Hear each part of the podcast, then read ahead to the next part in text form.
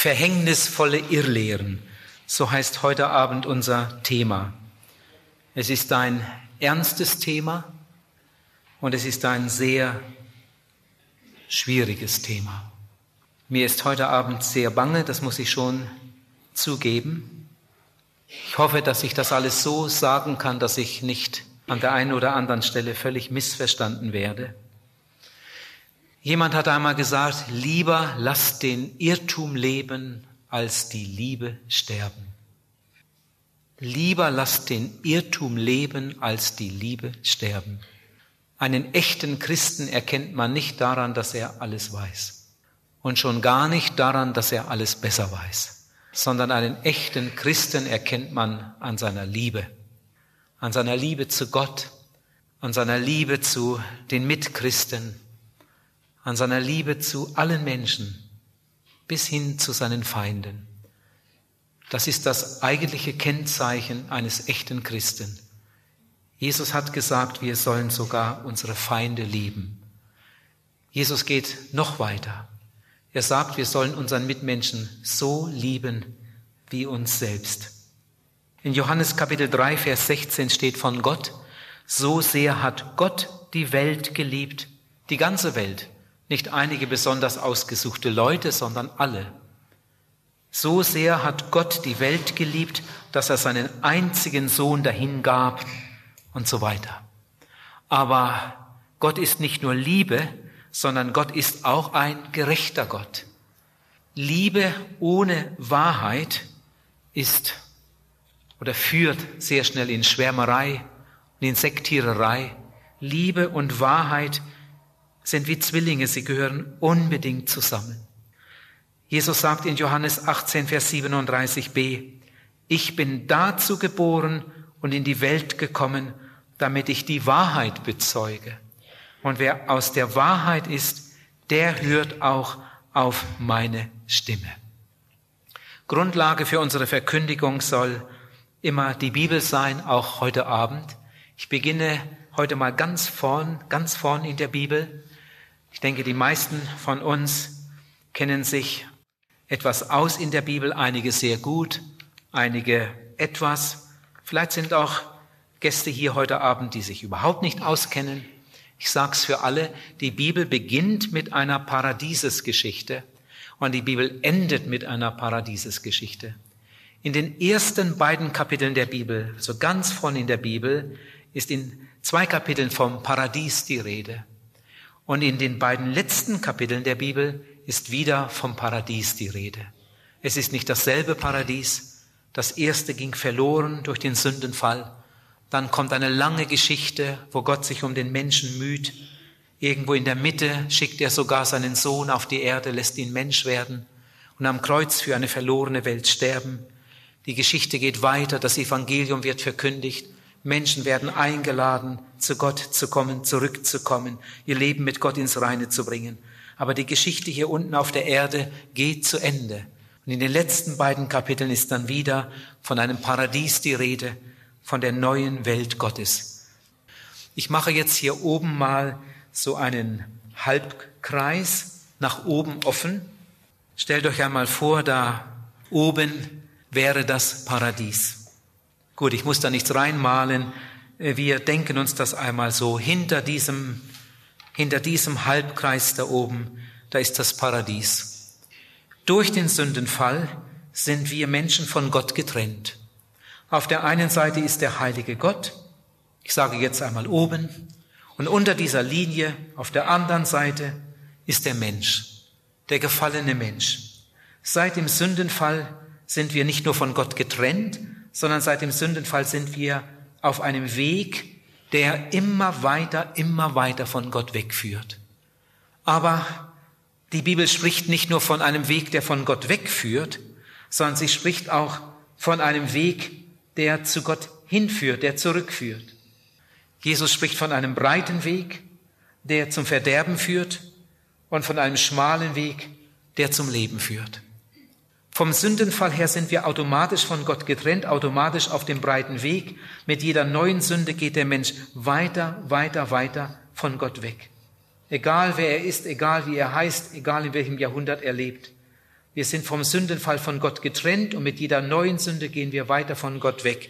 Und dieser Weg führt zur Ewigkeit, über das Gericht ins ewige Verderben.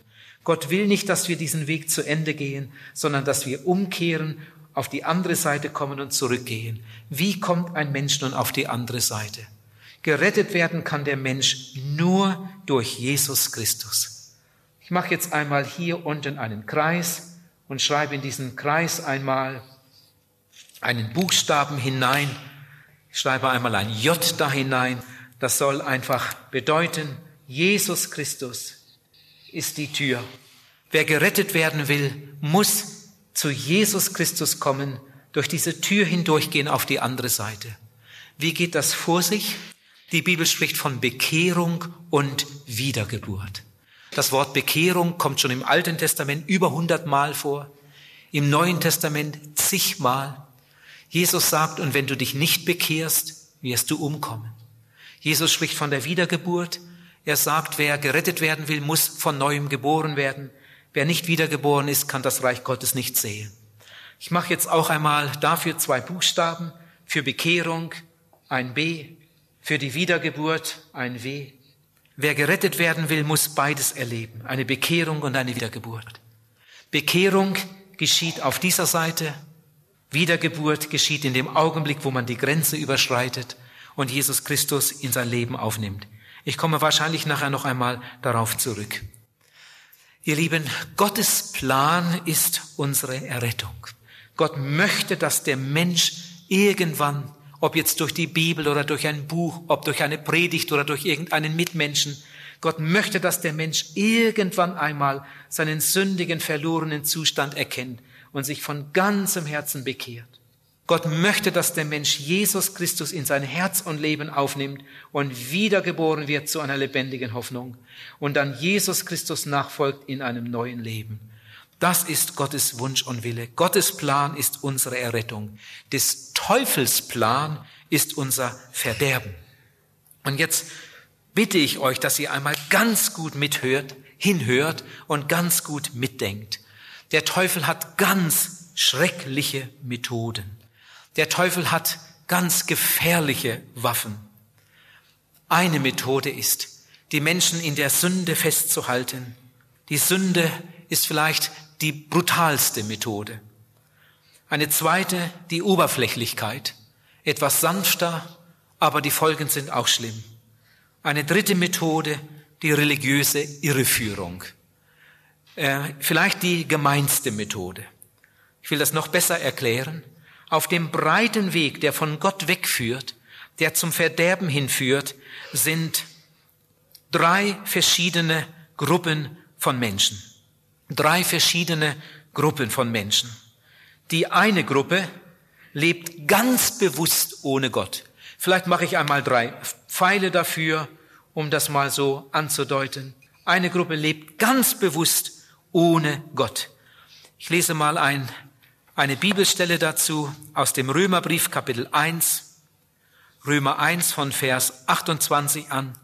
Sie tun, was sich nicht gehört Sie sind voll jeder Art Ungerechtigkeit, Schlechtigkeit, Habgier, Bosheit, voll Neid, Mord, Streit, Arglist, Niedertracht. Sie sind Zuträger, Verleumder, Gottesverächter, Frevler. Sie sind hochmütig, prahlerisch, erfinderisch im Bösen, den Eltern ungehorsam. Sie sind unvernünftig, treulos, lieblos, unbarmherzig. Sie wissen genau, dass nach Gottes Rechtsordnung diejenigen den Tod verdienen, die so leben aber sie tun es nicht nur selber so, sondern sie spenden sogar noch denen ihren Beifall, die ebenso leben. Das ist die eine Gruppe, die lebt ganz bewusst gottlos. Dann gibt es eine andere Gruppe von Menschen, die sind sehr oberflächlich. Sie machen sich nicht viele Gedanken über die Ewigkeit. Sie haben irgendeine Religion. Manche von ihnen gehen sogar öfter in die Kirche, manche sogar regelmäßig aber im Großen und Ganzen sind sie doch sehr oberflächlich. In 2 Timotheus 3, Vers 5 steht, manche haben sogar den Anschein, als wären sie Christen, aber in Wirklichkeit haben sie die Kraft des neuen Lebens nie erlebt. Von Bekehrung, von Wiedergeburt, auch in ihrem Leben keine Spur. Sie gehen an Jesus vorbei und sie gehen ebenso verloren wie die anderen. Dann gibt es eine dritte Gruppe von Menschen auf diesem Weg. Diese Gruppe ist sehr religiös, sehr religiös. Und darum geht es mir ja heute Abend ganz besonders. Im ersten Timotheusbrief, Kapitel 4, Vers 1 bis 2 sagt der Apostel Paulus, der Geist Gottes sagt deutlich, dass in den letzten Zeiten einige vom Glauben abfallen, sich irreführenden Geistern und Lehren, die von Dämonen stammen, anhängen, verleitet durch die Heuchelei der Lügenredner, die ein Brandmal in ihrem Gewissen haben. Menschen, die irregeführt sind. Sie sind von Dämonen, wie Paulus hier sagt, von dämonischen Lehren gefangen genommen und sie sind irregeführt.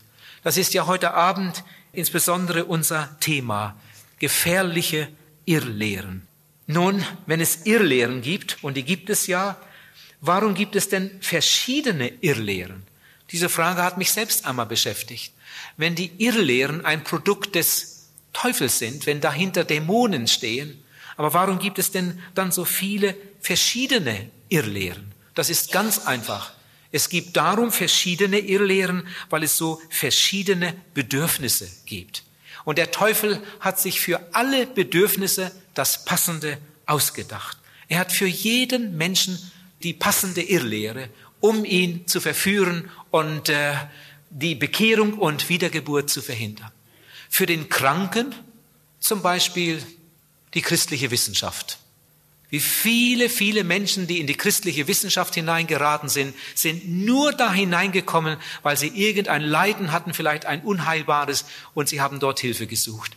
Und wenn sie dann erst einmal fest sind in dieser christlichen Wissenschaft, dann ist es kaum noch möglich, ihn für Jesus, für eine Bekehrung und Wiedergeburt zu gewinnen. Oder sie gehen zu irgendeinem, zu irgendeinem Heiler, zu irgendeinem Wunderheiler oder zu irgendeinem äh, extremen Heilungsprediger und kommen da in alle möglichen verschiedenen Ansichten und Lehren hinein. Gebildete Leute sind sehr anfällig für die Anthroposophie.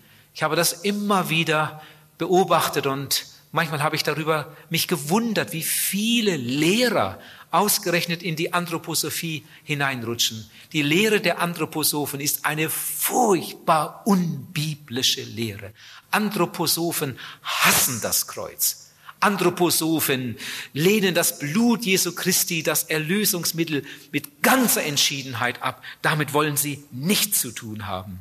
Katholiken sind besonders anfällig für die Lehre der, der Neuapostolischen, weil da so viele Elemente drin sind, die äh, für Katholiken sehr gefährlich sind. Man kann das immer wieder beobachten, dass Katholiken schneller da hineinrutschen als Leute, die einen anderen Hintergrund haben.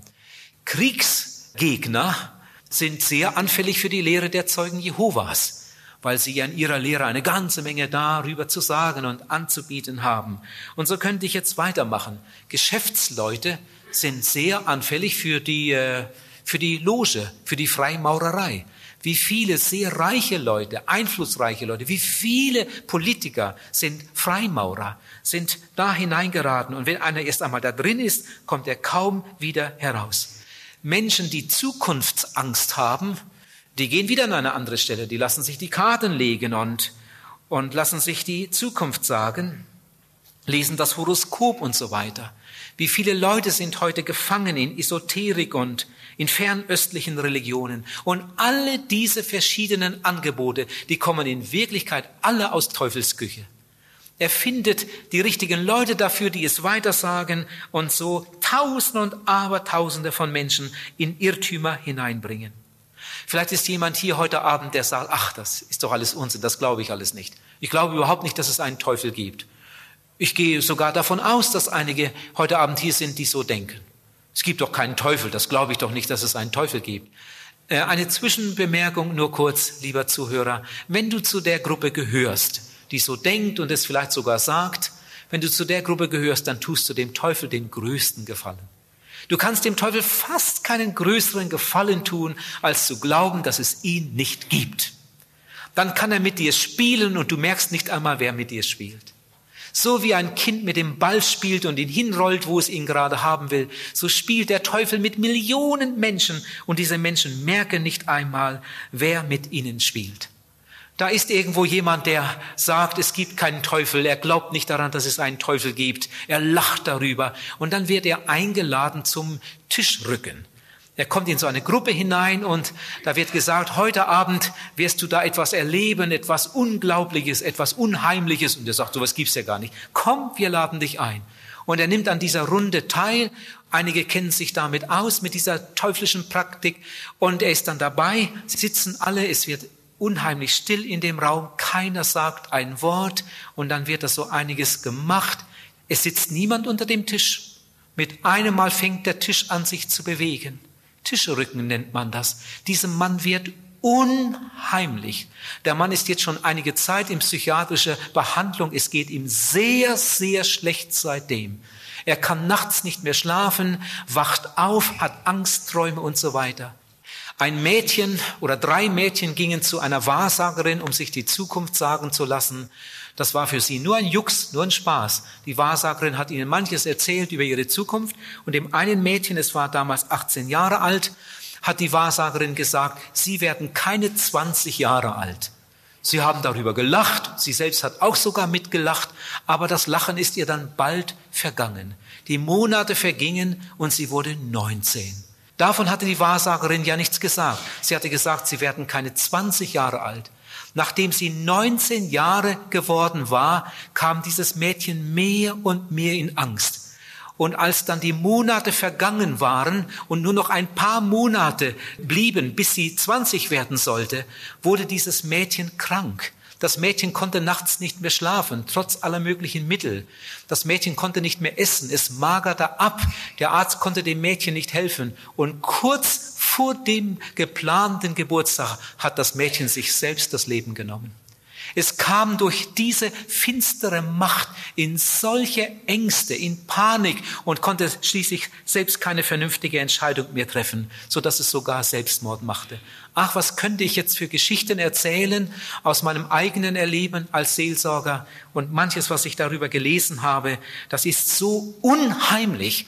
Wer damit spielt, der spielt wirklich mit dem Feuer. Alle Sektiererei ist ein Verwirrspiel des Teufels. Und eigentlich gehört diese ganze okkulte Welle, die wir heute in Deutschland erleben wie noch nie, auch mit dazu. Aber jetzt wollen wir einmal zu dieses, dieses besondere Gebiet der Sektiererei zurückkommen. Wer die Bibel ein bisschen kennt, der weiß, dass im Alten Testament ein Mann Gottes auftrat, um das Volk Israel aus Ägypten äh, in das verheißene Land zu führen. Mose hieß dieser Mann. Und als Bestätigung, als Zeichen dafür, dass er wirklich von Gott gesandt war, hatte Gott ihm einiges mit auf den Weg gegeben. Mose hatte große Vollmacht. Mose konnte im Namen Gottes Wunder tun zur Bestätigung. Mose hatte gerade ausgeredet, da traten die Zauberer auf und taten dieselben Wunder. Gott hat dem Volke Israel in der Geschichte immer wieder Propheten gesandt. Die Propheten hatten kaum ausgeredet, dann standen die falschen Propheten auf und sagten dieselben Worte, nur mit einem anderen Ausgang. Später sandte Gott seinen Sohn Jesus Christus als einzigen Retter für diese Welt. Jesus hat behauptet in seiner Verkündigung, ich bin der Weg, die Wahrheit und das Leben. Niemand kommt zum Vater denn durch mich. Jesus war gerade zurückgegangen zu seinem Vater, da kamen die falschen Christusse und sie haben gesagt, Jesus ist nicht der Erretter. Gott hat überhaupt keinen Sohn. Und sie brachten eine andere Botschaft. Pfingsten entstand die Gemeinde. Viele Menschen sind damals zum Glauben gekommen. Und Jesus hatte den Jüngern gesagt, sie sollen in die ganze Welt gehen und das Evangelium verkündigen. Die Jünger hatten ihre Arbeit gerade angefangen. Da kamen die falschen Apostel. Da kamen die falschen Lehren. Schon damals entstanden die ersten Sekten, die Dämonen lehren. Gott hat im Laufe der Geschichte immer wieder Erweckungen geschenkt. Erweckliche Züge gingen durchs Land und viele Menschen kamen zum Glauben. Die größten Erweckungen, die diese Welt gesehen hat, geschahen in den letzten 200 Jahren. Aber genau in derselben Zeit ist auch die größte religiöse Irreführung über diese Erde gegangen. In diesen Erweckungszeiten sind viele wunderbare Gemeinden entstanden. Zum Beispiel die evangelisch-methodistische Kirche, die gibt es noch gar nicht so lange. Die evangelisch-methodistische Kirche hat ihren Anfang in der großen Erweckung, die damals in England stattfand. Diese Bewegung ist noch gar nicht so alt. Oder die Baptistenbewegung, eigentlich eine Erweckungsbewegung. Oder die mennonitische Bewegung und viele andere Bewegungen, die über die Erde gegangen sind oder durch einige Länder gegangen sind, sind noch gar nicht so alt. Aber in derselben Zeit entstanden die schlimmsten Sekten, die wir auf der Erde haben. Jetzt möchte vielleicht jemand fragen, wenn das wirklich so ist, wenn die Sekten vom Teufel sind, wenn die Sekten, die Irrlehren ein Produkt des Teufels sind, wozu denn dann? Was will er denn damit bezwecken? Die Sekten sind ein ganz, oder die Sektenlehren ein ganz raffiniertes Ablenkungsmanöver des Teufels. Alle Sektiererei ist eigentlich ein Verwirrspiel des Teufels. Die Menschen wissen nicht, was sie glauben sollen. Wie soll man denn da noch durchsteigen? Du musst dir das einmal vorstellen. Moses steht vor Pharao und sagt, Gott hat mich gesandt. Der Gott des Himmels hat mich gesandt. Pharao glaubt kein Wort. Der Moses spricht weiter und dann tut Mose im Namen Gottes Wunder, dass Pharao erschrickt. Im nächsten Moment kommen die ägyptischen Zauberer und tun dieselben Wunder. Und Pharao weiß nicht, wem er glauben soll. Propheten standen auf. Das Volk Israel lebte in Sünde. Und da steht ein Mann Gottes auf und sagt, so spricht der Herr. Wenn ihr nicht Buße tut, dann wird das Gericht Gottes über dieses Land kommen und so weiter. Die Leute waren erschrocken und waren erschüttert, hatten die Stimme Gottes gehört. Der Prophet hat gerade ausgeredet, da kommen die falschen Propheten, die kommen gleich in der Mehrzahl und sagen, das stimmt überhaupt nicht, was der sagt. Den hat Gott überhaupt nicht gesagt. So spricht der Herr. Das ist alles in Ordnung, was ihr da macht. So spricht der Herr. Und das Volk ist verwirrt und weiß nicht mehr, was es glauben soll. Jesus Christus tritt auf. Jesus Christus sagt, ich bin der Weg. Ich bin die Wahrheit. Ich bin das Leben. Niemand kommt zu Gott außer durch mich. Wenn du dich nicht bekehrst, wirst du umkommen. Wer nicht von neuem geboren wird, der kann das Reich Gottes nicht sehen. Eine gewaltige Botschaft.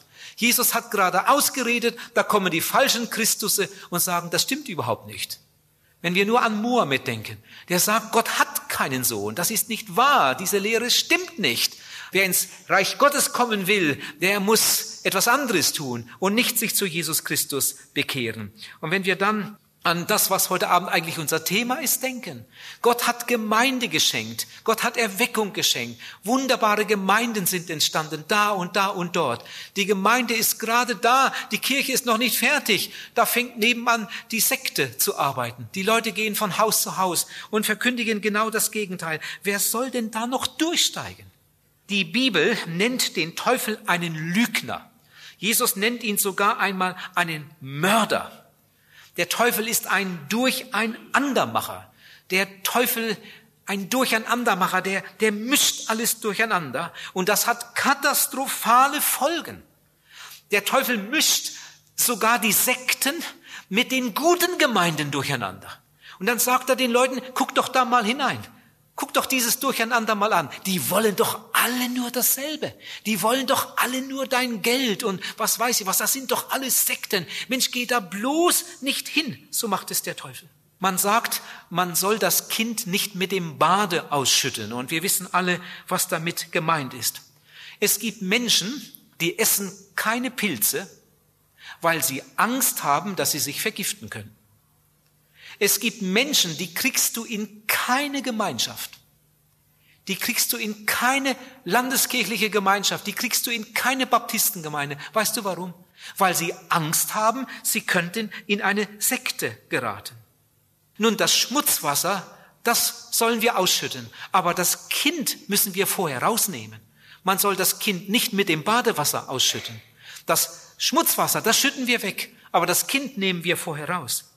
Es gibt giftige Pilze und die muss man, wenn sie überhaupt da reingeraten sind in die Sammlung, raussortieren und wegtun. Aber es gibt auch gute Pilze und die kann man essen. Es gibt gefährliche Sekten und mit diesen Sekten sollten wir nichts zu tun haben. Aber es gibt auch gute Gemeinden. Es gibt gute Gemeinden und zu denen sind wir eingeladen und Gott möchte, dass wir in der Gemeinde Jesu die Wahrheit Gottes erfahren und uns zu Jesus Christus hinwenden. Was ist eigentlich eine Sekte? Was ist eigentlich eine Sekte? Das Wort ist ja verwandt mit dem Wort Sektor. Ich erinnere mich an meine erste Evangelisation in Berlin vor zig Jahren. Damals fuhren wir durch die Stadt und dann sagte mir jemand, jetzt sind wir hier im amerikanischen Sektor. Und dann fuhren wir weiter und dann waren wir im französischen Sektor. Und ich konnte dann sogar einmal über eine Grenzstation und einen Nachmittagausflug machen in den russischen Sektor. Eine Stadt, nur eine Stadt Berlin. Aber in dieser Stadt gab es verschiedene Sektoren. Ein Sektor ist ein Teil, aber nicht das Ganze. Bei einem Kreis ist ein Sektor so ein Kreisausschnitt, aber nicht das Ganze. Als ich noch zu Hause war als Schuljunge, da hat meine Mutter fast jeden Sonntag einen runden Kuchen gehabt. Bei Festen gab es immer Torten, diese hohen, und äh, sonst sonntags gab es meist so einen runden Kuchen mit Obst drauf oben, der war dann, dann nicht so hoch. Ich mal jetzt mal so einen Kuchen auf, ja? Stellt euch vor, das wäre der Kuchen. Wie oft meine Mutter gefragt hat, Wilhelm, willst du mal den Kuchen schneiden? Erst mal gezählt, wie viele sind wir? Damit auch jeder äh, genau gleich viele Stücke bekommt.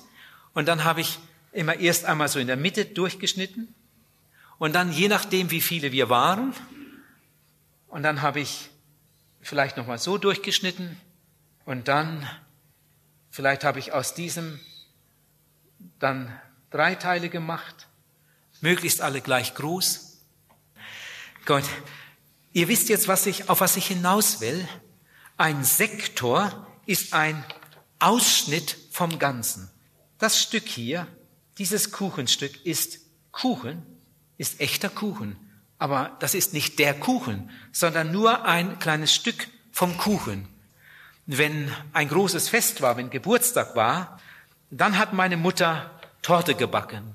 Und das konnte sie sehr gut. Damals war das bei uns so, wenn meine Mutter sie geschnitten hat, dann hat sie hier in der Mitte immer so eine kleine Torte gehabt. Und dann wurde die ganze Torte auch so in Stücke geschnitten. Und in der Mitte war so ein kleines rundes Stück. Da hat man sich dann immer drüber gefreut, wer bekommt das Stück aus der Mitte. Ich will damit etwas ganz Wichtiges sagen. Ihr Lieben, stellt euch einmal vor, wir würden die Bibel so aufteilen. Das ganze Wort Gottes. Die Bibel spricht zum Beispiel über Taufe, ja? Ein Thema der Bibel. Die Bibel spricht über Abendmahl.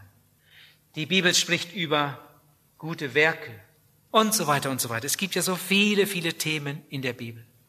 Die Bibel spricht über Israel.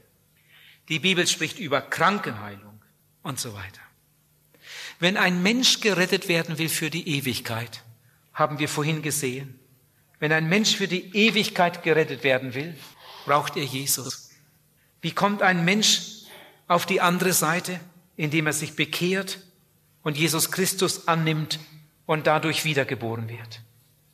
Wenn wir nun hier, komme zurück zum Kreis, die Bibel einmal so einteilen, wie einen großen Kuchen und in diesem Kreis ist die ganze biblische Botschaft, dann ist die Mitte Jesus Christus.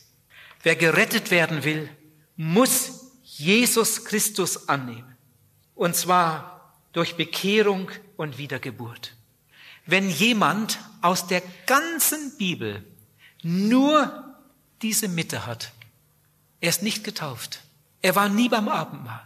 Er hat nie ein gutes Werk getan. Er hat nie etwas über Israel gehört. Er hat nie gehört, dass in der Bibel etwas über Krankenheilung steht. Er hat nie etwas gehört über Gemeinde. Das alles ist ihm völlig unbekannt. Irgendwo auf einer Insel im Busch aufgewachsen. Todkrank. Und jetzt kommt ein Missionar zu ihm. Er spricht mit ihm über Sünde. Er spricht mit ihm über die Liebe Gottes. Und dieser todkranke Mann sagt, ich möchte gerettet werden. Dann wird der Missionar ihm nicht sagen, jetzt musst du gute Werke tun. Er wird ihm nicht sagen, jetzt musst du einige Vorträge über Israel hören oder dies oder das oder jenes, sondern dann wird der Missionar ihm sagen, du musst Jesus annehmen. Jesus ist der Erretter. Und dann fragt er, ja, und wie geht das? Ja, du musst dich bekehren. Du musst deine Sünde zu Jesus bringen im Gebet. Dann nimmt er sie dir weg. Das ist Bekehrung. Und dann musst du Jesus aufnehmen im Glauben. Dann wirst du ein Kind Gottes. Dann wirst du wiedergeboren. Wenn er das tut, dieser Mann, wenn er das tut, wird er gerettet von einer Minute auf die andere. Und wenn er in der nächsten Minute stirbt, ist er gerettet für alle Ewigkeit hat nie etwas von Israel gehört, hat nie etwas von Gemeinde gehört, hat nie etwas von Taufe oder Abendmahl gehört.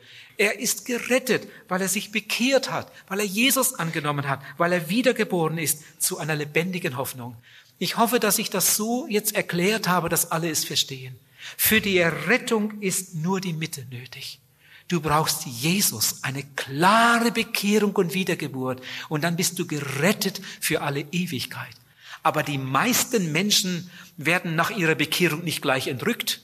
Die meisten Menschen äh, sterben nicht gleich nach ihrer Bekehrung, sondern das Leben hier auf der Erde geht noch ein paar Wochen oder ein paar Jahre oder sogar noch etwas länger weiter. Und darum möchte Gott, dass der, der, der sich bekehrt hat, der wiedergeboren ist, jetzt Gottes Gedanken kennenlernt, Gottes Wort liest, Gottes Heilsplan kennenlernt. Und jetzt liest er das alles, jetzt erfährt er das alles, jetzt hört er das alles. Wenn der Mann da draußen auf der Insel noch länger lebt, dann wird der Missionar ihm etwas von der Taufe erzählen und er wird sich taufen lassen. Er wird ihm das Abendmahl erklären und dann wird er zum Abendmahl gehen. Er wird ihn einladen zur Gemeinde und dann wird er in die Gemeinde gehen und wird mitarbeiten. Er wird ihm sagen, dass es Gott gefällt, wenn wir gute Werke tun. Gute Werke tut man ja nicht, um gerettet zu werden, sondern gute Werke tut man aus Liebe zu Jesus. Und jetzt fängt er an, gute Werke zu tun und so weiter. Und dann liest er in der Bibel, wenn wir krank sind, dürfen wir zu den Ältesten gehen, damit sie mit uns beten. Und wie manch einer hat dadurch schon Hilfe und Heilung empfangen. Das sind alles so Themen in der Bibel. Aber das kommt alles nach der Bekehrung, nach der Wiedergeburt. Vorher haben diese Dinge überhaupt keinen Wert. Denn gerettet werden wir nicht dadurch. Gerettet werden wir nur dadurch. Ihr Lieben, und jetzt folgt einmal ganz gut mit. Ich hoffe, dass wir es alle verstehen und dass wir es nie, nie mehr vergessen. Ich nehme ein Beispiel aus unserem natürlichen Leben. Es gibt für unseren Körper zwei, zwei ganz große Gefahren. Die eine Gefahr, dass wir unserem Körper etwas vorenthalten, etwas nicht geben, was er unbedingt braucht.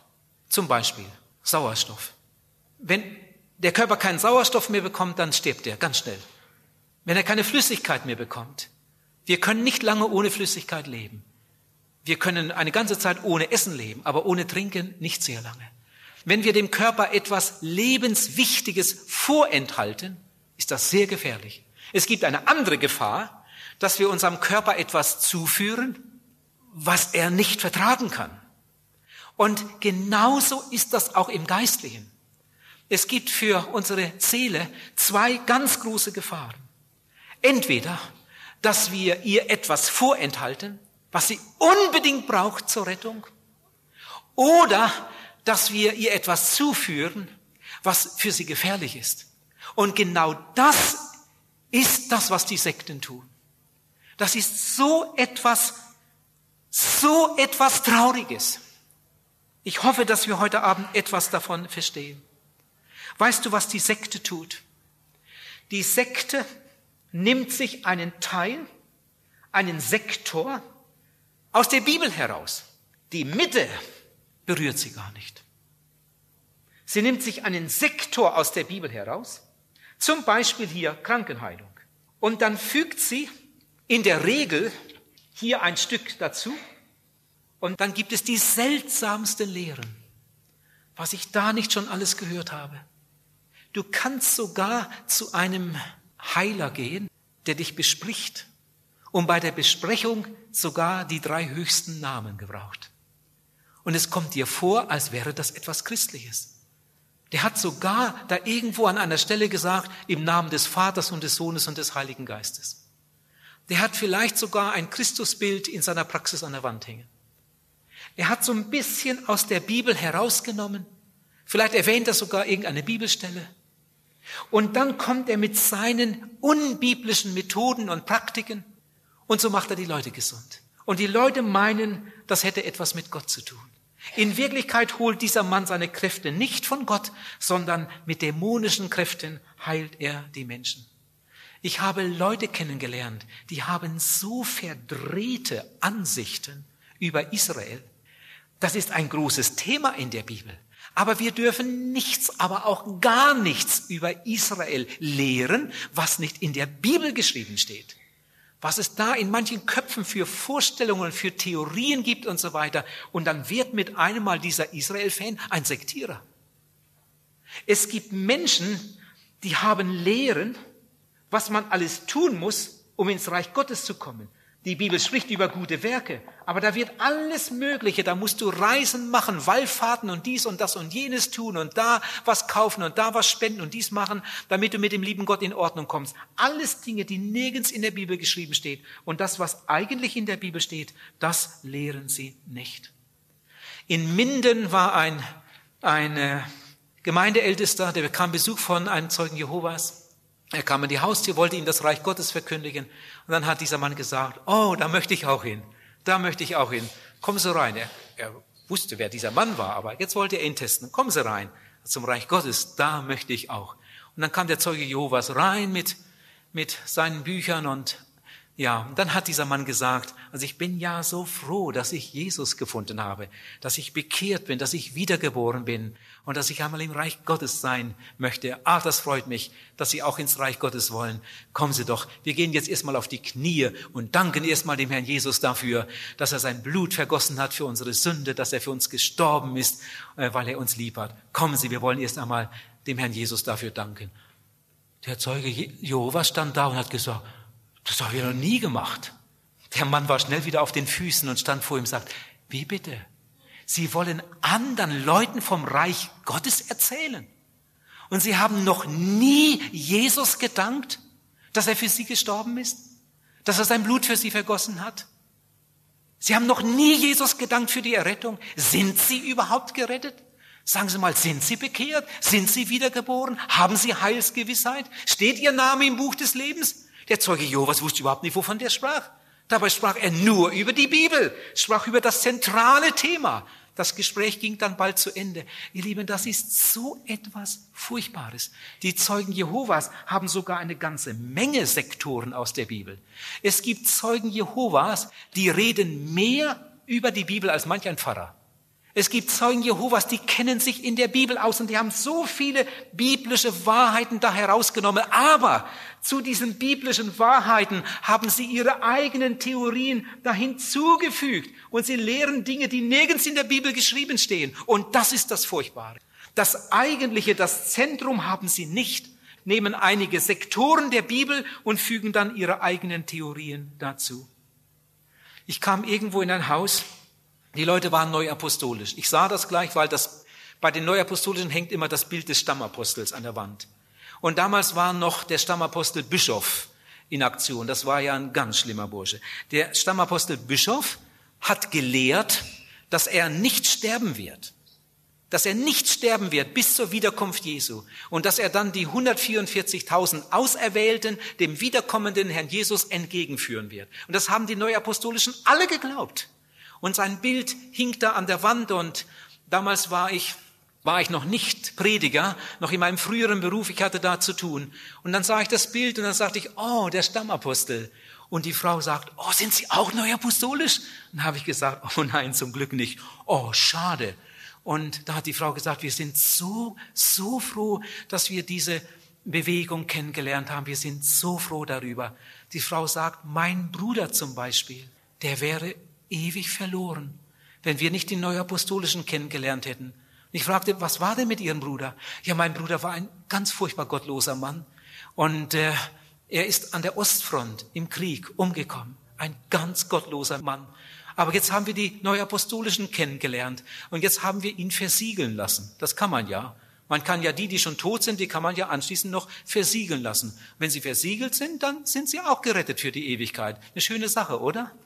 Eine so unbiblische Lehre. Das hat nun mit biblischer Verkündigung wirklich nichts zu tun. Und diese Tausende und Abertausende von Menschen sind glücklich darüber, dass sie versiegelt wurden und das ganze Umfeld Das, was die Bibel eigentlich darüber zu sagen hat, haben sie überhaupt nicht verstanden. Das sind Nöte, das sind himmelschreiende Nöte. Was habe ich diskutiert mit Mormonen? Ich hatte einmal eine Zeltevangelisation, da stand unser Zelt ganz in der Nähe eines Mormonentempels in der Schweiz. Und jeden Abend waren Mormonen da, die wollten mit uns diskutieren. Und wir haben diskutiert bis in die Nächte hinein. Sie glauben, dass so wie wir heute sind, so war Gott mal.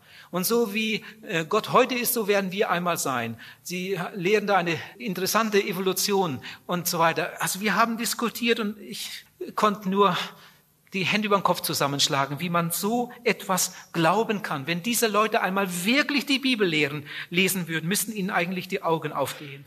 Aber sie haben nicht nur die Bibel, sondern neben der Bibel ihre seltsamen Lehrbücher und davon sind sie gefangen.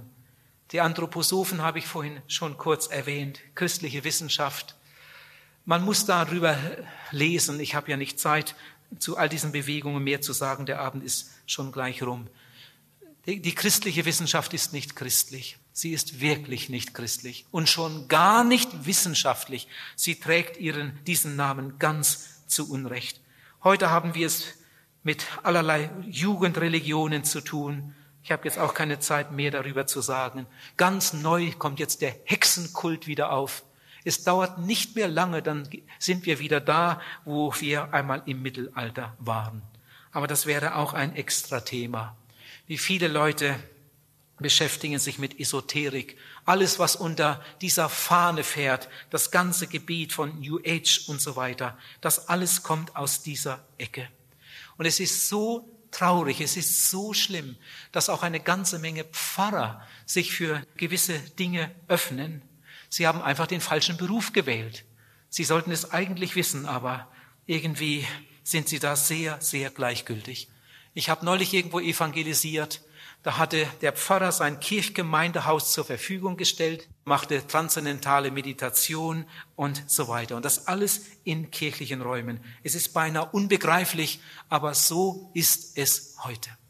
Was moderne Theologen sich heute alles leisten an Gruppendynamik und so weiter, das alles hat wirklich nichts mit Bibel zu tun. Ich habe vor einiger Zeit in Österreich evangelisiert. In Österreich sind ja fast alle Leute katholisch. 95 Prozent oder, oder 98 Prozent. Und wir hatten fast nur Katholiken in der Stadthalle und viele waren da, viel mehr als heute Abend hier. Und jeden Abend gab es heiße Diskussionen, auch mit Nonnen und Priestern. An einem Abend saß ich oder in einer Nacht, lange nach Mitternacht, noch mit einem Dorfpriester zusammen und wir redeten miteinander. Und dann fragte ich den Priester, sagen Sie mal, lesen Sie auch Messen für Verstorbene? Dann sagte er, ja, natürlich, sicher, jede Woche.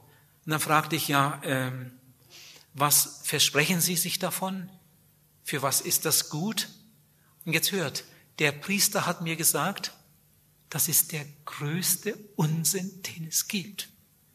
Habe ich richtig gehört? Das ist der größte Unsinn, den es gibt. Und ich frage, was kostet denn so eine Messe? Hm, so 70 Schilling. Für so einen armen Bergbauern, hm, ganz schöne Summe. Und ich fragte ihn, warum tun Sie das?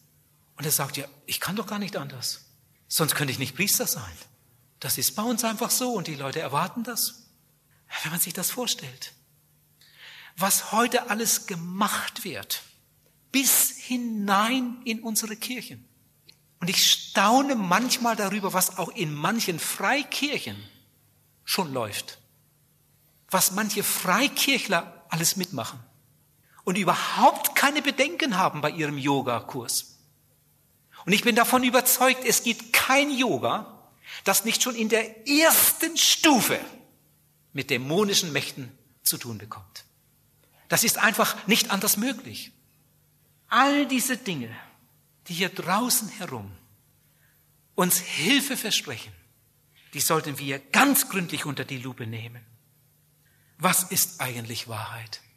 In der Bibel steht, der ganze Inhalt deines Wortes ist Wahrheit.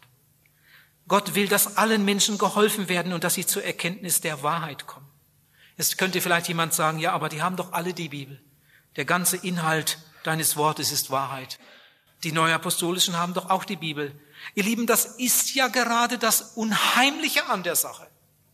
Der Teufel ist doch nicht so doof, dass er seinen Leuten ein Buch in die Hand drückt wo drauf steht Vorsicht Gift. Dann würden die Leute ja alle einen Bogen drum machen. Sondern seine Leute kommen mit der Bibel. Seine Leute kommen mit der Bibel unterm Arm. Aber sie kommen nicht nur mit der Bibel, sondern sie kommen auch gleichzeitig noch mit dem Wachturm. Sie kommen gleich noch mit dem Buch Mormon.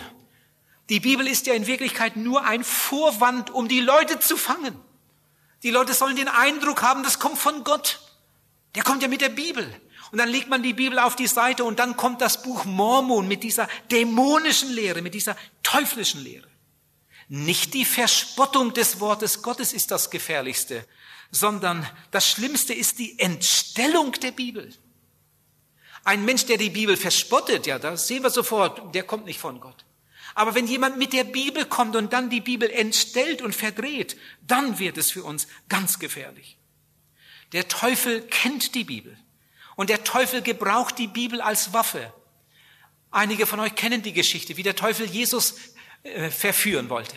Als er Jesus versuchte, da hat er einige Male zu Jesus gesagt, es steht doch in der Bibel. Es steht doch geschrieben. Und dann wollte er Jesus verführen. Aber Jesus kannte die Bibel auch und hat dann wieder mit der Bibel geantwortet und hat gesagt, und es steht geschrieben, du sollst Gott deinen Herrn nicht versuchen und so weiter. Der Teufel kennt die Bibel und gebraucht sie als Waffe. Die Sektierer, ich sag's noch einmal, die Sektierer verkündigen zum Teil viele biblische Wahrheiten. Sie benutzen die Bibel, um damit die Leute zu fangen. Aber sie bleiben nicht dabei, dann kommt das Gift hinterher. Stell dir einmal vor, eine Frau würde ihrem Mann Essen bereiten, eine gute Suppe, so wie er sie gern macht, mag, so wie er sie schon oft gegessen hat und die ist ihm immer gut bekommen. Und jetzt macht sie ihm wieder diese Suppe, die er so gern mag. Er kommt nach Hause, die Suppe steht schon bereit und sie sagt, guten Appetit. Und er isst diese Suppe. Genauso wie sonst, genauso gut wie sonst. Aber diesmal hat sie, stell dir vor, angenommen, in diese Suppe einige Tropfen Gift hineingetan. Sie will ihren Mann umbringen. Der Mann isst die Suppe. Das Gift ist geruchlos, geschmacklos, aber die Wirkung ist unheimlich. Der Mann isst diese Suppe und es dauert ungefähr zehn Minuten und da geht es los. Furchtbare Krämpfe. Der Mann fängt an, sich zu winden, ruft den Arzt, was ist bloß los? Der Arzt kommt dann auch tatsächlich. Aber als der Arzt das Haus betritt, ist der Mann längst tot. Woran ist er gestorben? Nicht an der Suppe? Nicht an der Suppe. Die Suppe war gut. Aber in der Suppe war Gift und daran ist er gestorben. Woran gehen Menschen zugrunde und ewig verloren? Nicht an der Bibel, die auch in den Sekten da und dort gebraucht wird, sondern an den Zutaten gehen sie zugrunde. Und darum, weil sie das, um was es eigentlich geht, nicht haben. Oh, das ist so schlimm. Wie viele Menschen, die eine Bibel zu Hause haben. Ja, wie viele Menschen, die so die Bibel sogar ab und zu lesen.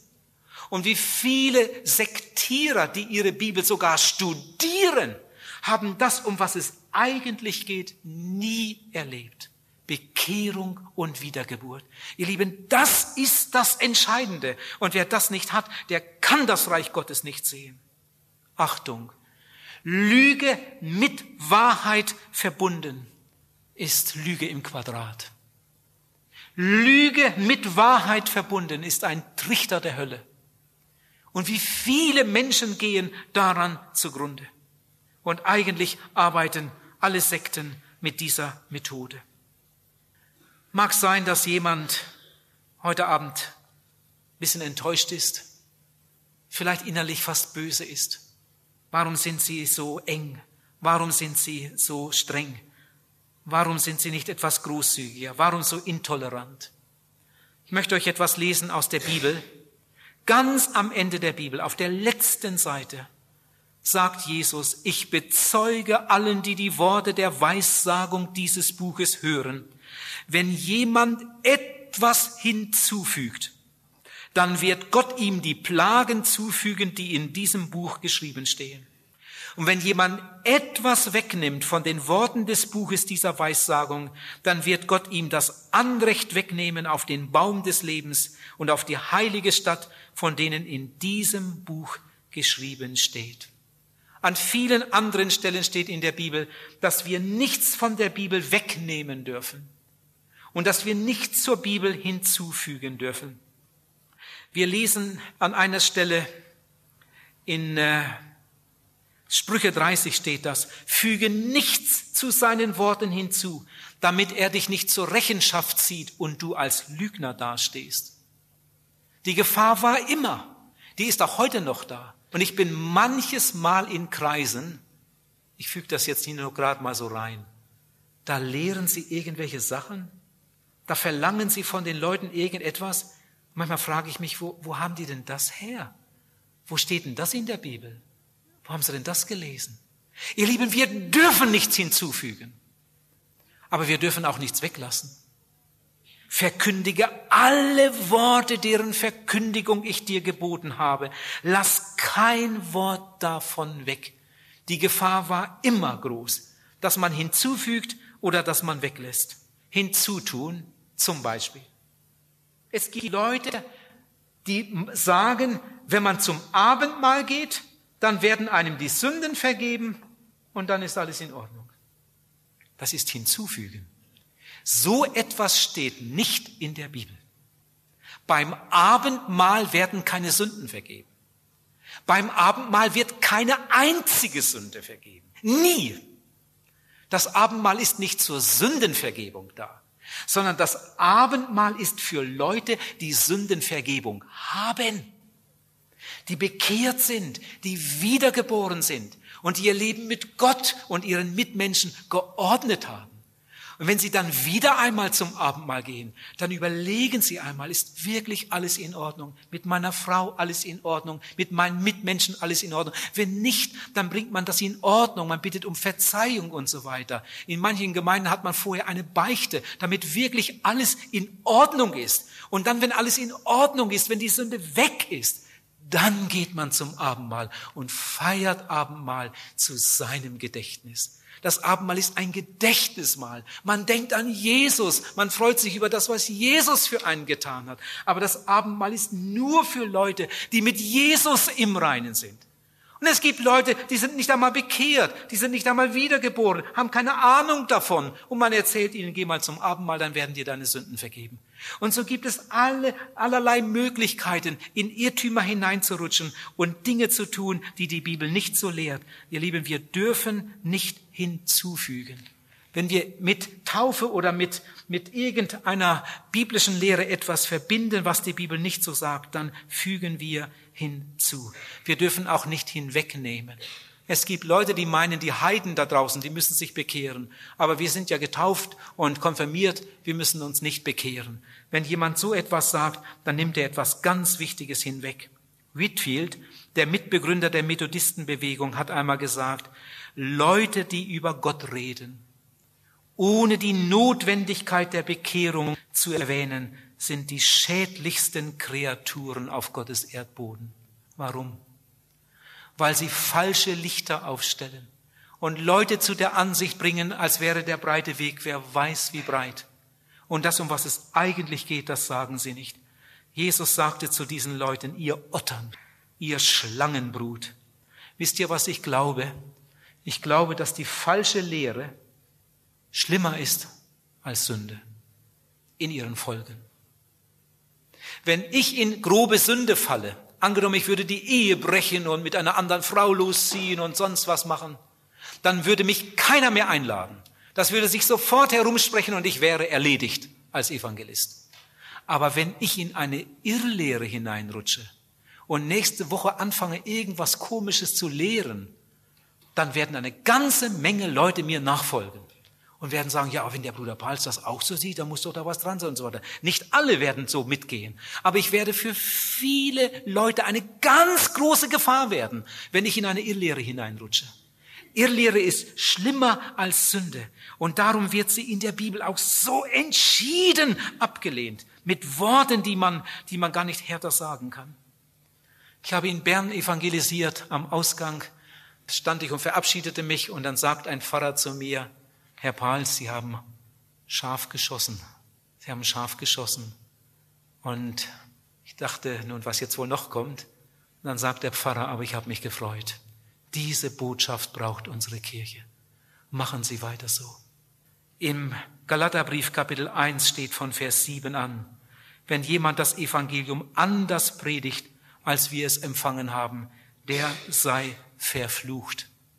Ich kann euch sagen, als ich dieses Wort zum ersten Mal so richtig mit Nachdenken studiert habe, da lief mir eine Gänsehaut über den Rücken. Wehe mir, wehe mir, wenn ich mich eines Tages dazu hinreißen lasse und Dinge predige, die nicht in der Bibel stehen. Wehe mir, wehe mir. Wir dürfen nichts hinzufügen, aber wir dürfen auch nichts davon weglassen. Ich muss jetzt zum Schluss kommen. Hätte gern noch ein paar Dinge gesagt, aber das passt jetzt doch nicht mehr hinein. Ich möchte fragen, lieber Zuhörer, auf welcher Seite stehst du? Sag, kannst du erzählen von einer Zeit in deinem Leben, wo du deine Verlorenheit erkannt hast, wo du mit deiner Sünde und Schuld zu Jesus gekommen bist, dich von ganzem Herzen bekehrt und ihn angenommen hast als deinen Heiland und Erretter? Hast du das erlebt? Hast du das erlebt?